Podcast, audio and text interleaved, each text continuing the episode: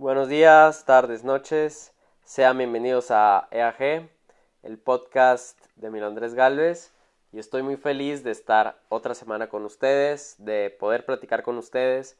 Y pues lo prometido es deuda. Y de nuevo les traigo un tema muy interesante. Ya lo debieron haber visto en el título, en la portada. Pero antes de eso me gustaría agradecerles por el apoyo y todos los que escucharon el episodio pasado hablando sobre el suicidio y la depresión, que como comenté en ese episodio, era un tema un poco difícil para mí, pero finalmente ya estaba en un espacio mental y lo suficientemente a gusto básicamente como para poder compartirlo y estoy seguro que les gustó tanto como a mí hacerlo.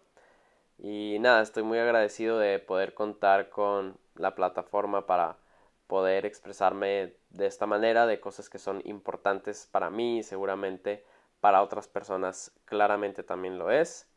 Y el tema de hoy pues también es muy importante para mí y además va muy acorde con estas fechas pues mañana 8 de marzo es el Día Internacional de la Mujer y el 9 que sería lunes en México se está buscando hacer el paro nacional para pues traer conciencia sobre la lucha contra la violencia de género y yo creo que mucho de esto va en base con el tema del podcast que es la masculinidad tóxica.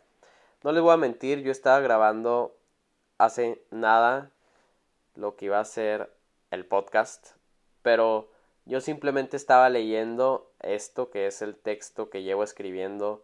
No les miento, desde diciembre llevo escribiendo todo lo que quiero expresar aquí. Va direccionado para Twitter en un hilo, pero lo voy a comentar aquí para el podcast. Pero lo que estaba pasando es que literal solamente lo estaba leyendo, cuando creo que lo que puedo hacer en el podcast es, teniendo en cuenta que tengo todo esto de dividido por párrafos, como si fueran los tweets, pues poder comentar algo y no simplemente dejarlo como una narración, sino pues sí, o sea, un comentario acerca de qué es lo que pienso. Entonces, voy a leerlo y si necesito añadir algo, lo haré. Entonces, empecemos. Llegó el 8 de marzo, el Día Internacional de la Mujer, y es el momento perfecto para abrir diálogo y así empezar a actuar en contra del tema principal de esta serie de tweets, la masculinidad tóxica. A ver, yo cuando conozco este concepto.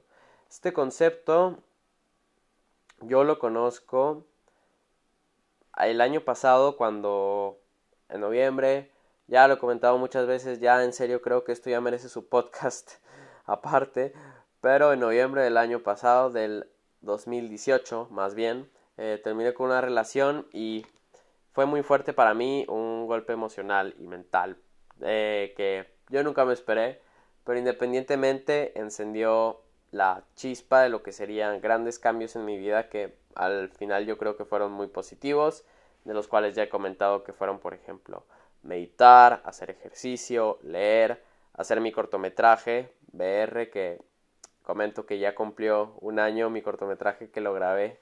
Y también yo creo que eso se merece otro podcast, pero eh, yo conocí este concepto leyendo un libro que se llama Models de Mark Manson de Mark Manson yo creo que conocerán el libro...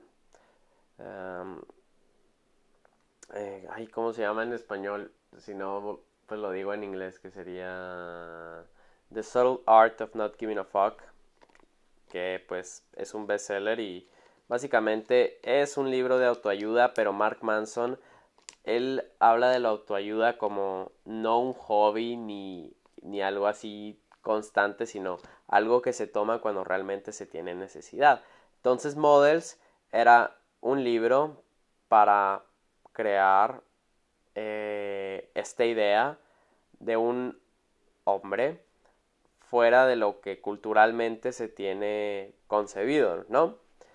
Porque yo realmente estaba un poco perdido porque les digo, hacía todas estas cosas de hacer ejercicio, leer, seguía siendo una persona creativa, escribiendo, eh, todos mis proyectos, querer venir a ir aquí a Italia, pero yo no me sentía pues muy seguro de mí mismo y de mi futuro, ¿no? O sea, no me sentía como tal, Entonces me recomendaron que leyera Models y efectivamente fue un libro que me ayudó mucho para percibir muchas actitudes que yo tenía y que contribuyeron a que yo, por ejemplo, pusiera a muchas personas, eh, ¿cómo lo puedo explicar? O sea, varias de las ideas que Manson da son básicas para algunas personas, pero por ejemplo para mí que como tal no tuve ejemplos que me lo enseñaran, pues me abrieron los ojos porque realmente uno tiene que ponerse primero que a las demás personas,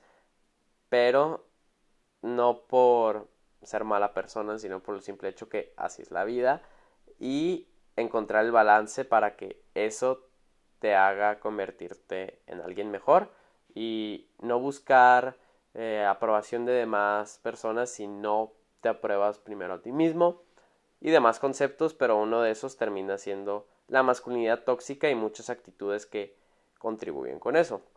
Luego también mi amiga Jimmy LaRue, shout out Jimmy, comentó esto en una serie de tweets y fue a partir de, de ella y de unas TED Talks que terminé viendo en YouTube que realmente me empezó a interesar más. Y este pasado diciembre que fui a Barcelona mi tía René me empezó a platicar sobre muchas visiones feministas y tal. Y obviamente no voy a mentir yo soy muy conservador en unas cosas pero debo admitir que soy un conservador liberal entonces mm, también al mismo tiempo muchas percepciones feministas pues las pude adoptar y me inspiraron para empezar a escribir esto que les comparto ahora. Entonces sigamos. Desde un inicio declaro que sí. Sé que la naturaleza de este tema para algunos es muy controversial y también reconozco que no muchos estarán de acuerdo, pero aún así invito que lean y quién sabe tal vez cambien su percepción en la lucha feminista. Muchas personas tienen connotaciones increíblemente negativas hacia la lucha feminista y a mí me causa mucho pues me estresa, me molesta porque les voy a poner un ejemplo real que hay muchas personas que están relacionándolo con la lucha pro aborto, especialmente el paro del 9 de marzo cuando se ha declarado miles de veces que es contra la violencia de género y luego salen queriendo que no se esté protestando por la violencia de género sino por la violencia en general. realmente hay personas que no salen de su propio ego, no pueden empatizar ni por un día con todas las mujeres con las 10 mujeres que se desaparecen al día en México. y, me da un poco de risa porque, o sea, son personas que viven en su burbuja, que no les voy a mentir, yo también he sido muy afortunado, nunca he tenido pues experiencias con mujeres cercanas a mí en las que realmente se han visto afectadas, pero tengo la suficiente imaginación como para tratar de entender qué es lo que una mujer en estados difíciles pasa. O sea, realmente no tengo que hacer un cambio de 360 grados en mi vida ni hacerme, por ejemplo, por aborto, que yo no lo soy, pero de que yo apoyo las ideas principales de, de esto, esa es la realidad. Y pues empecemos con lo que sería la definición de Wikipedia de la masculinidad tóxica y es que es un ejemplo, es que es un concepto utilizado en psicología y feminismo para referirse a ciertos comportamientos y normas culturales de los hombres que pueden generar cierto daño a la sociedad. Y no nos vamos a mentir, hombres que estemos escuchando el podcast, desde que estamos pequeños hay muchas cosas que nos dicen que son propios de un hombre. Y aquí es lo que sucede. Hay muchas cosas que no es de que solo es para hombres, también aplican para mujeres. Y hay unas cosas que nos dicen que son solo para hombres y esto está mal porque hay muchas que son malas y eso es lo que vamos a repasar aquí. Entonces, también confirmo que es tan insano para nosotros hombres como para las mujeres a nuestro alrededor. Y no somos culpables de crearla, pero sin ninguna duda somos responsables de erradicarla. Y no, no estamos hablando de algo imposible, pero pues poco a poco, con acciones, con ideas, con hablar, es como se resuelven estas situaciones y espero este sea mi pequeño grano de arena con eso. Y es que les digo que la masculinidad tóxica debe terminar al menos como esta sección de la gran lucha feminista, ¿no? Y increíblemente me sorprende la cantidad de comentarios de hombres creyendo que sistemáticamente esta es una mentira para evadir las realidades de la feminidad tóxica que sí existe. ¿Por qué pasa esto? Que yo ayer todavía estaba investigando y tomando las notas finales y todos los comentarios y comentarios que veía me imagino literalmente a nerds, vatos gordos en viendo YouTube comentando de que no, pero se olvidan de las mujeres tóxicas, los hombres no tenemos la culpa y es de que, güey, pero no estamos hablando de eso, o sea, básicamente me estás mezclando calcetín con aguacate, güey. Si estamos hablando de foot, no me hables de básquet ahorita. Y es real, pero yo creo que la respuesta que le doy esto es que imagínense las mujeres. Tienen que lidiar con lo que es no ser femeninamente tóxica, ¿no? O sea, con, con un par de prejuicios y estereotipos. Igualmente tienen que lidiar con lo que es la masculinidad tóxica, todo este... pues... todas las artimañas en las que los hombres metemos a las mujeres, pues, güey, ¿para qué lado terminan viendo? O sea, están... Mm, al final tenemos que ayudarnos mutuamente, como para que traigamos a la mesa la idea que nuestro problema más grande son las mujeres tóxicas. Cuando no creo que lo sea, la verdad. Y también les digo que no por hablar de la masculinidad tóxica se afirma que todo tipo de masculinidad lo sea y haga que todo hombre que lea esto inmediatamente deba ponerse a la defensiva. Y eso está increíblemente lejos del punto al que quiero llegar. Yo algo que platiqué con Jimmy cuando me empecé a interesar de este tema fue que me gustaba mucho la idea de sí mantener lo que es la idea, el concepto, los conceptos de masculinidad y pues tratar de tirar lo que es la masculinidad tóxica. Pero la gente vive en extremos y cree que cuando se habla masculinidad tóxica se habla de masculinidad en general cuando de nuevo estamos tratando de mezclar agua y aceite. Entonces, los dos son líquidos, güey, pero son propiamente diferentes, ¿sí? Y pues sí, no busco condenar la masculinidad ni a los hombres que pues por si alguna razón no se dieron cuenta yo soy hombre, entonces la verdad yo que chingados estaría ganando eh, tirando mierda a los hombres, si no es al menos tratar de mejorarnos. Y no hablo de ustedes hombres, así como que ustedes hombres son los malos, no, nosotros. Yo obviamente uno se tiene que incluir en estas cosas, aunque les digo, yo he Ahí, ahí la llevo, ahí la llevo para, para tratar de erradicar esto. Y nada, pues repasaré actitudes e ideas que conforman lo que en grandes rasgos es la masculinidad tóxica y espero alentar un cambio para que sepas reconocerla y actúes a la hora de eliminarla de nuestro día a día, porque esa es la cosa, no es simplemente escuchar el podcast, leer el hilo y no ir a la escuela el 9 de marzo, ya sea hombres o mujeres, bueno, hombres tenemos que tienen que ir, porque acá en Italia no hay escuela, coronavirus. Pero sí, no se trata de una reflexión de un día, sino que es convertirlo en un hábito constante y así se hace. Entonces, pues miren, una de las más normalizadas es objetificar, que es la decisión de ver a las mujeres y las interacciones con ellas como procesos impersonales y objetos en vez de personas y actividades emocionales. No hay ninguna duda que muchas veces hablamos de las personas como objetos, cosas los cuales, las cuales tenemos que adquirir, los cuales debemos controlar y se nos olvida completamente que estamos hablando de personas con sentimientos, metas, sueños, ideas.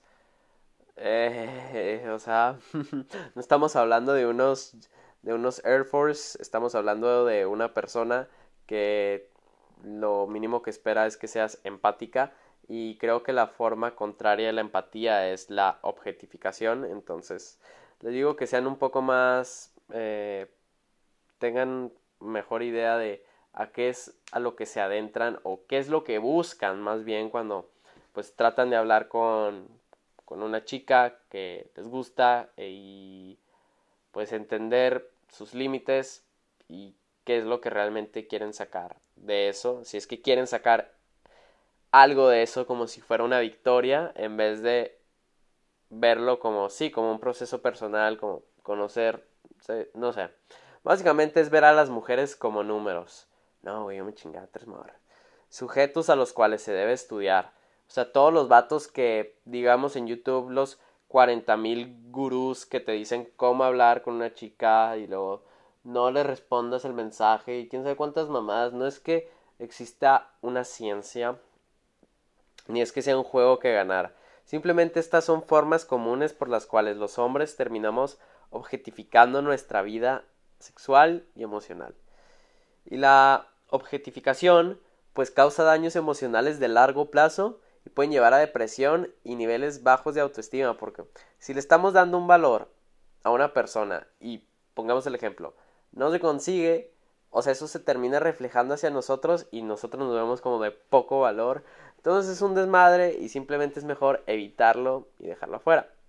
Igualmente tenemos la minimización, que es como constantemente actuamos como si nuestros gustos o intereses fueran superiores o más válidos que los de las mujeres, tachándolos de varios, genéricos, aburridos y predecibles, sin entender que los gustos están muy lejos de ser restringidos por género. O sea, ¿cuántas veces decimos que no? Es que a las niñas les gustan, pues no sé, o sea, las series tontas, la mala música, eh, las películas cursis, yo simplemente estoy poniendo estos ejemplos porque no tienen idea, por ejemplo, de, de muchas amigas mías tienen gustos musicales cabrones que realmente muchas veces me han abierto la puerta a muy buena música y es que las cosas no están limitadas de no, es que a los hombres les gusta el fútbol y a las mujeres les gusta el boli. Güey, son deportes, le pueden gustar a los que quieran. Si a mí me gusta la ropa, eso no me hace más femenino. Si a una mujer le gusta no sé, los videojuegos no la hace menos femenina y más masculina. Che, no tiene, no está correlacionado. igualmente también tenemos situaciones en las que nosotros tomamos posturas manipulativas y en vez de mostrar vulnerabilidad, pues mayormente buscamos manipular a las personas para alcanzar nuestras superficiales metas, estas estando relacionadas a el estatus, la seguridad o un sentido de dominación. Creemos poder está en la masculinidad tóxica el creer poder controlar tantísimas cosas a nuestro alrededor cuando no podría ser lo más contrario y de estas cosas alrededor pues están las personas y las mujeres. Entonces terminamos siendo manipuladores para de alguna manera u otra alcanzar estas metas, como les digo. Y es que no vayan más allá de la última peda la que fueron y tratar de, recordar estos, ah, estos diálogos que tuvieron con sus amigos, qué, qué cosas platicaban acerca de las chavas que estaban ahí. Ese es el punto que en parte trato de llegar. Y esto tiene mucho que ver con las expectativas tan bajas respecto a costumbres, pero tan altas respecto a logros que hay hacia los hombres que nos abre la posibilidad a pues nuestras actitudes tóxicas. A lo que se trata de costumbres y actitudes, a los hombres se les ve muy bajo. No, es que es hombre, con razón. No se comporta bien, güey. O sea, básicamente eso. No, es que es hombre, es que por eso no le va bien en la escuela. Pero al mismo tiempo se espera que un hombre sea el más inteligente, el más fuerte, el más preparado. Entonces, no se encuentra el balance, ¿sí? Y esto también está muy enfocado en lo que vemos en los medios de comunicación, en la música, en las películas, en las series, que tenemos que entender que esto es ficción y no se tienen que seguir los ejemplos de, pues digamos, el ejemplo más grande de masculinidad tóxica, Conan. Si tú ves la película de Conan o por ejemplo Rambo, güey, estás viendo una película de acción, un personaje ficticio, hasta ahí. Pero imitar esas actitudes de agresión, de, miso de misoginia, no sé decirlo, misogyny, eh, pues no creo que termine siendo positivo. Y esto ha llegado a extremos tales como los grupos de Red Pill y la comunidad Incel, que en general, sin simpatía, estereotipan a hombres y a mujeres como método para su odio creado por su incorrecta creencia de vivir en un mundo injusto para el hombre condenado a ser genéticamente inatractivo. A ver, nada más les digo que imagínense que en Reddit, el grande blog de Reddit, existe la comunidad de The Red Pill y de Incel, que como comento aquí, creen que ellos están genéticamente condenados a ser inatractivos, ya sea que porque son bajitos, que porque no tienen una quijada fuerte, más que nada eh, tratan de justificar esto relacionado con el odio, no solamente a las mujeres que ven como villanos de sus historias, sino como hombres, que hay tantísimas historias de hombres tratando de hacer que no, güey, es que no se trata de cómo te perciben los demás, cómo te percibes tú, y se trata de un mejoramiento personal, tal vez si te vistieras mejor, si te interesaras por estas cosas, lo ven como ataques hacia ellos y esto termina haciendo que crean que el feminismo es un complot mundial en contra de ellos y termina apoyando mucho que, por ejemplo, en México 8 de cada 10 suicidios sean hombres y muchos terminen siendo autores de ataques armados como los famosos tiroteos escolares en Estados Unidos. Ustedes ven los historiales de los chavos que hacen los tiroteos escolares en Estados Unidos y tienen ya sea desde vistas políticas de extrema derecha, ese sería un ejemplo, pero también están muy involucrados a la a lo que es ser incel, a lo que creerse tan no sé cómo explicarlo, es que son es tan extremo esa mentalidad que ponerse en la situación de creerte condenado a ser genéticamente inatractivo, no sé, es como pobres güeyes, pero nosotros estamos aquí para ayudar y para reconocer las actitudes que pues terminan llevando a estos extremos. Y aquí hago una pausa, medio tiempo, y digo que personalmente es solo gracias a la sensibilidad e inteligencia emocional de mi mamá. Shout mamá, te amo. Y de más grandes ejemplos de mujeres a través de mi vida, tales como de más familiares, por ejemplo, mi tía René, mi mis otras tías serán muy conservadoras, pero aún así son grandes ejemplos de mujeres fuertes para mí. Muchas amigas se me vienen a la mente Allison, Jimmy, Analu, que realmente están más metidas en lo que es el feminismo y conocidas también. Tal vez no considero muy amiga mía, digamos, a, a Natalia Salas Porras, que algunos conocerán en Chihuahua, pero pues comparte estas ideas y eso lo aprecio y ahí hace que exista la posibilidad que yo pueda compartir esto, ¿no? Y pues es que no hay ninguna duda, tenemos tanto que aprender los unos de los otros, pero a los hombres se nos enseña a rechazar las actitudes supuestamente, supuestamente femeninas y si no, pues afrontar el rechazo de, de nuestros iguales, siendo vistos como femeninos, poco hombres y haciendo que se vivan constantes conflictos entre cómo somos y cómo nos quiere el mundo. Y poniendo un ejemplo personal, pues yo no voy a decir que soy la persona más emocional, pero sí soy muy emocional. Cuando me enojo, me enojo mucho. Cuando me pongo triste, me pongo muy triste. Y cuando me pongo feliz, me pongo muy feliz, me ando cagando de risa. y a la hora de, por ejemplo, se le dice a un hombre que si va a mostrar una una emoción, preferiblemente que sea la ira. No sé, pongamos el ejemplo que yo me enojaba cuando yo no jugaba bien foot o que yo me enojaba cuando, pues no sé, en el play, pongamos el ejemplo. Se ve una mala connotación. Entonces dices, eh, güey, pero no se supone que esto es lo que entre comillas debería ser. Y luego te pones triste o te metes un, un chingazote, un golpe y empiezas a llorar. ¿Qué, qué pedo, güey? ¿Por qué vas a llorar? O sea, güey, déjame llorar, no seas cola. Eh, obviamente uno también como que entra en lo que es demostrar un poco de positividad a tus amigos de que no, güey, no te pongas triste, no llores. Pero, pues es que cada cosa tiene sus tiempos, güey, o sea, tienes que mejor entender tus emociones y aprender a expresarlas, porque tampoco te digo, güey, que si te pones enojado te vas a poner a pegarle a la pared, que es el estereotipo de no, perdón, que es el estereotipo, eh, el estereotipo de novio abusador, o sea, no le vas a pegar la pared si te enojas, güey.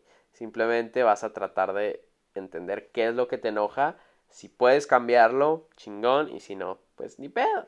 Es lo que pasa. Y pues no hay ninguna duda, entre los hombres nos vivimos comparándonos todo el tiempo y nomás no entendemos que esto no es una competencia. O sea, la vida no es una competencia, güey. Cualquier otra cosa sí es una competencia. Un deporte, un negocio, eh, la escuela, tal vez. Pero la vida en general no es una competencia, güey. No hay quien gana, no hay quien pierda como tal. Estamos hablando sobre la salud de nuestras vidas emocionales y no solamente de eso, sino de nuestro futuro racional como sociedad. Y solo como un ejemplo un poco más tangible. Yo no creo que sea pura coincidencia que los matrimonios van para abajo y los divorcios van para arriba si tenemos a miles de millones de hombres que no saben relacionarse con sus emociones y qué es lo que realmente quieren de sí mismos y de sus parejas, ¿no? Poniendo el ejemplo. Y es que las mujeres y nuestras relaciones inter y extrapersonales son uno mismo cuando se trata de nuestra salud emocional y así la manera como percibimos a las mujeres y nuestras relaciones será reflejada en nuestro bienestar emocional. Güey, no puedes estar bien emocional y mentalmente si es que es el ejemplo más fácil, güey, de, de, la adolescencia. O sea, ¿tú cómo percibes a las morras, güey? Morras también es... Ese es un ejemplo, no se debe decir, pero pues ese no es mi punto. Mi punto es, ¿tú cómo percibes a, a las mujeres, güey? O sea, son amigas, güey, son personas que te interesan conocer, son personas con las que quieres crecer como persona en una relación, o simplemente es la morra que a la que te quieres dar, güey. O sea, ¿qué es lo que está pasando aquí? y es que, pues sí, nosotros hombres debemos aprender a tomar un segundo plano y cultivarnos con las cualidades que las mujeres pueden enseñarnos, que de nuevo digo, no es que sean propias de las mujeres, pero hay tanto que nosotros hemos olvidado y ellas han tenido que evolucionar que al fin y al cabo pues lo que ¿qué es lo que nos queda aprender de ellas. Y pues qué les puedo decir o sea hay que ser sensibles hay que aprender a cuidar hay que incluso aprender a estar callado hay que aprender a ser gentiles hay que aprender a ser artísticos hay que aprender a, a soñar hay que aprender a estar bien con estar eh, a estar con miedo a veces a ser afectivo con nuestros amigos, con nuestra familia e incluso a tener una muy buena percepción de nosotros físicamente incluso, porque también es muy importante cómo nos percibimos nosotros hacia los demás. Y pues es que la realidad es que son tantísimas las actitudes inconscientes ya grabadas en el supuesto ADN masculino y no por biología. O sea, no, no, no vayamos a que, no, es que un hombre es así porque así está hecho, güey. Sino es que es por simple repetición, por imitación a nuestros papás, a nuestros maestros, a nuestros tíos, a nuestros primos, a nuestros hermanos, a nuestros amigos, que parece que es parte de una incambiable naturaleza, haciendo que lo importante pues termina ser ver hacia uno mismo, o sea, ver hacia nosotros y encontrar lugar en un mundo feminista, que es la realidad. O sea, no, esto no va a parar hasta que realmente vivamos en un, mundo parejo. Y es que el abrir diálogos sobre las inseguridades y miedos son las verdaderas bases para las fortalezas de una sana masculinidad, practicar vulnerabilidad y no conformarse a todas las normas de género. Uno va a elegir qué es lo que quiere para su vida y qué es lo que no quiere para su vida, pero yo creo que algo muy importante y que todos debemos empezar a practicar es la vulnerabilidad. Vulnerabilidad no es lo mismo que debilidad, sino que vulnerabilidad básicamente es ser honesto, mostrarse claro como es uno y ya sea en esos momentos desde que estamos en lo más alto, muy felices o en lo más bajo, muy tristes, pues contar con una mentalidad de sé que puedo contar esto sin sentirme culpable o algo similar. Y hombres, pues es que no, no somos solo parte del problema. Nosotros somos el problema y para proveer soluciones ya no bastan palabras, sino acciones. Y es indispensable darle su lugar a las mujeres para que ellas puedan compartir sus ideas y actos en la mayor cantidad de campos posibles. ¿Y cuál, saben cuál es el ejemplo más fuerte que les puedo poner? El 9 de marzo. Dejen que las mujeres se manifiesten este 9 de marzo y no me salgan con que, como les digo, ustedes falten a la escuela o se traten de hacerlos listos y sacarle provecho a esto cuando no se trata de nosotros, güey. Yo lo que puedo hacer es compartirles una serie de valores que a mí me hacen mantener una actitud de mejora constante y dar un ejemplo de masculinidad positiva. Como les digo, esto es la que, lo que yo me construyo a mí mismo y pues tal vez pueden dar una idea de lo que un hombre puede construir para ser. Pues por ejemplo, practicar la honestidad, la vulnerabilidad, defenderte a ti y a los demás, ser humilde, tener respeto propio, ser curioso, eh, ser caritativo, tener caridad, ser creativo y el valor de formar algo, de crear cosas. Pero estos igualmente van acompañados por una serie de antivalores, los cuales recomendaría tener en mente y así completamente evitar. De nuevo digo, estos son míos, pero les comparto para dar una idea, a ver qué pueden construir por ustedes. Eh, la dominación, la manipulación, la violencia, el buscar atención, el buscar aprobación, la promiscuidad, la avaricia y no saber estar solo. Yo creo que a los hombres se nos hace muy difícil, eh, muy difícil aprender a estar solo. Y yo la verdad este año en Italia, pero desde antes yo he estado muy a gusto en estar solo, pero siempre aunque sabía estar solo, siempre trataba de tener gente conmigo, pero ahora que estoy en Italia he encontrado un muy buen balance para aprovechar mi tiempo solo y cuando lo necesito y cuando quiero, que es más importante, eh, conectarme con personas que son importantes para mí, que son con las que generalmente hablo, ya sea por llamada, por chat, aunque sea la cosa más mínima responder una story, eh, etiquetar en un tweet yo he encontrado un balance entre todo el tiempo que llevo solo aquí en Italia y pues mis amigos, ya sean en México o acá. Y por el otro, el otro lado de la moneda les comento que en Inglaterra se realizó una encuesta para que jóvenes describieran a lo que ellos consideran lo que hace un hombre. Estos se compilaron y se le llamó The Man Box. Y ahí les voy a leer lo que es la Man Box, que básicamente dice que un hombre no llora abiertamente y no expresa una emoción que no sea ira. No expresa miedo o debilidad. No debe siempre demostrar poder y control, especialmente sobre mujeres. Debe ser agresivo, debe dominar, debe ser protector, no debe ser como una mujer, debe ser hetero, debe evitar a las personas gay, debe ser fuerte, atlético y valiente, debe siempre hacer las decisiones y nunca necesitar ayuda y ver a las mujeres como objetos.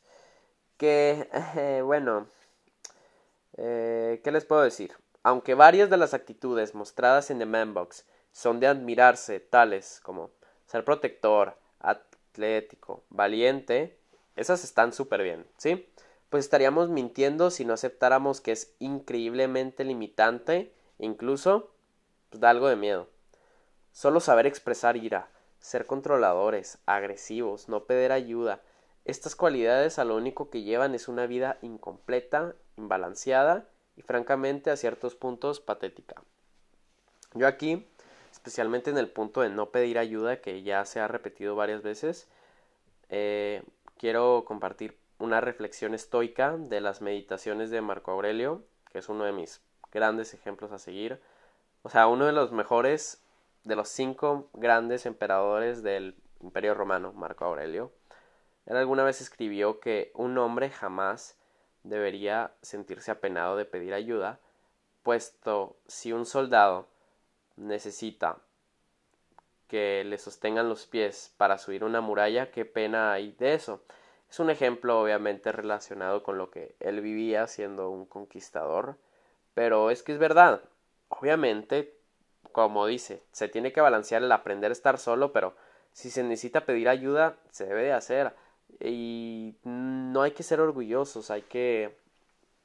Eh, si uno no se siente bien, pues pedir ayuda, especialmente tal vez en ámbitos emocionales, espirituales y en cosas más básicas, no sentir pena en, oye, es que no le entendía mate, por favor me explicas que básicamente se fue todo mi año pasado y como les digo, práctica uno aprende. Y es que la masculinidad tóxica no se basa en lo que los hombres somos. No es eso. O sea, no es lo que los hombres somos, sino en lo que los hombres hacemos. Y realmente, o sea, si te pones a pensar, un hombre es lo que se le enseña a hacer. Nosotros salimos de nuestras mamis siendo plastilina y se nos va formando. Entonces hay que tratar de formar a, los niños, a las nuevas generaciones, pues de la, de la manera más positiva y es hay que enseñarles a ser masculinamente adecuados, positivos. Y es que, de nuevo, repito, no todo lo masculino es malo y no todos los hombres somos malos, pero necesitamos encontrar un balance para generar un mundo más virtuoso para todos. Y la palabra clave aquí es virtuoso, que es un tema filosófico muy interesante, la virtud. Ser un hombre, de nuevo, ahí les van otros ejemplos, o sea, de cómo se cambian perspectivas para encontrar mejores resultados. Ser un hombre es aprender a sacrificar. Es el en vez de ser tercos, ser perseverantes. El en vez de ser soberbios, ser seguros. Y aún así, reconocer cuando no estamos en nuestro mejor momento, ya sea mental, emocional, social o espiritual. Es una cuestión de elegir formar parte de una cultura de acciones positivas para nosotros y todos a nuestro alrededor, convertirse en un ejemplo para los demás. Porque si empezamos con uno, luego van a ser dos, cuatro, ocho, toda la tabla del dos, güey. Nos vamos a convertir en buenos hombres en una sociedad que, pues, por lo que se ve, cada vez se hace más consciente de lo que necesita. Y lo que necesitamos son ejemplos de personas que en el día a día nos muestran qué es ser masculinamente apropiado, ¿no? ¿O saben qué? Eh, Igualmente es necesario entender que como hombres nosotros solo somos los aliados en la lucha interminable de la mujer contra un mundo que en una mayoría de temas las oprime. Hay que apoyarlas con nuestras acciones y actitudes y pujar por una sociedad, sociedad más pareja. Eh, no sé si realmente sea interminable, espero que no, espero que realmente alcancemos una sociedad más pareja y que acciones como este paro del 9 de marzo nos lleven más a eso, pero ¿qué es lo que nos queda a nosotros los hombres? Apoyar, estar ahí. O ¿saben qué? A veces simplemente solo hace falta guardar silencio y escuchar, ni siquiera tomar el front stage todo el tiempo. Y es que al final el patriarcado nos jode a todos, a todos. Nada más, si ustedes son hombres escuchando, traten de interiorizar cuando alguna vez se han sentido estresados o en una situación difícil si encontraban un conflicto en qué era lo que deberían ser y qué era lo que eran o qué es lo que son más bien.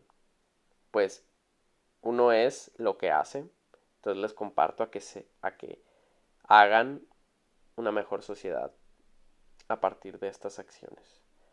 Igualmente, eh, pues darse el tiempo para poner atención a las actitudes, cómo te tratas a ti mismo, a la gente y la gente a ti, y cómo ambas te hacen sentir y te llevan a lo que quieres para tu vida. Igualmente cuestiónate constantemente. ¿Eres lo suficientemente valiente para ser honesto y para ser vulnerable? Para buscar ayuda cuando la necesitas, incluso si crees que te hace ver débil? Y también vas a ser lo suficientemente hombre para defender los ideales que van contra las pláticas de vatos que sin ninguna duda son las que verdaderamente degradan la dignidad de nuestras iguales las mujeres. Pláticas de vatos siendo las locker room talk. Ya, güey, ya hay que dejar de hablar de las morras, o sea, como nuestro maldito único tema de conversación, güey. Tantas cosas tan interesantes y nos pasamos horas y horas y horas conversando de nuestras objetificaciones de las mujeres. Ya, güey, ya estuvo. Por favor. el punto es, si reconocemos el problema, alcemos la voz. Y una cosa sí se debe entender, y eso es que no tenemos todas las respuestas, y mucho menos las tengo yo, mucho menos tengo yo todas las respuestas. Pero todo inicia con una fuerte base en el ejercicio constante de la empatía. Y a las mujeres que estén escuchando esto, eh, perdón eh, si alguna vez han sido víctimas de cualquier abuso o básicamente todo lo que el patriarcado y la masculinidad tóxica trae consigo. Pero al mismo tiempo les doy gracias por ser ustedes, por ser tan especiales. Sé que soy malísimo eh, expresando esto, pero ayúdenos y corríjanos cuando sea necesario. Y por favor, tengan una paciencia inagotable. Y pues hay que darnos la mano para superar los problemas. No la espalda como para seguir ignorándolos, que eso ya lo llevamos haciendo toda la vida. Y termino el podcast compartiéndoles una frase de un filósofo árabe que no sé si sabrán, pero a mí me gusta mucho la cultura arábica. Increíblemente muchas veces se critica a los musulmanes como increíblemente misóginos, que en parte tiene razones, pero muchas cosas hacia las mujeres también han sido muy progresistas, más que nada, por ejemplo, siendo la primera religión que apoyaba la educación de las mujeres, pero igualmente dando a muchísimos filósofos que realmente han entendido el papel que tenemos que tener todos, sea el género que sea, para una mejor sociedad. Y es que Abdul Baha, que no sé si lo haya dicho bien, dijo que el mundo de la humanidad tiene dos alas. Una es las mujeres y la otra es el hombre y no será hasta que ambas alas estén igualmente desarrolladas que podrá el ave volar. Con que una ala permanezca débil, el volar es imposible. Entonces, espero que les haya gustado el podcast, si les gustó bien y si no, también saben que me pueden encontrar en mis redes sociales, arroba eagalvesa en Twitter y e.a.galvez en Instagram. Y pues les agradezco mucho. Nos vemos la siguiente semana. Y pues me despido. Chao.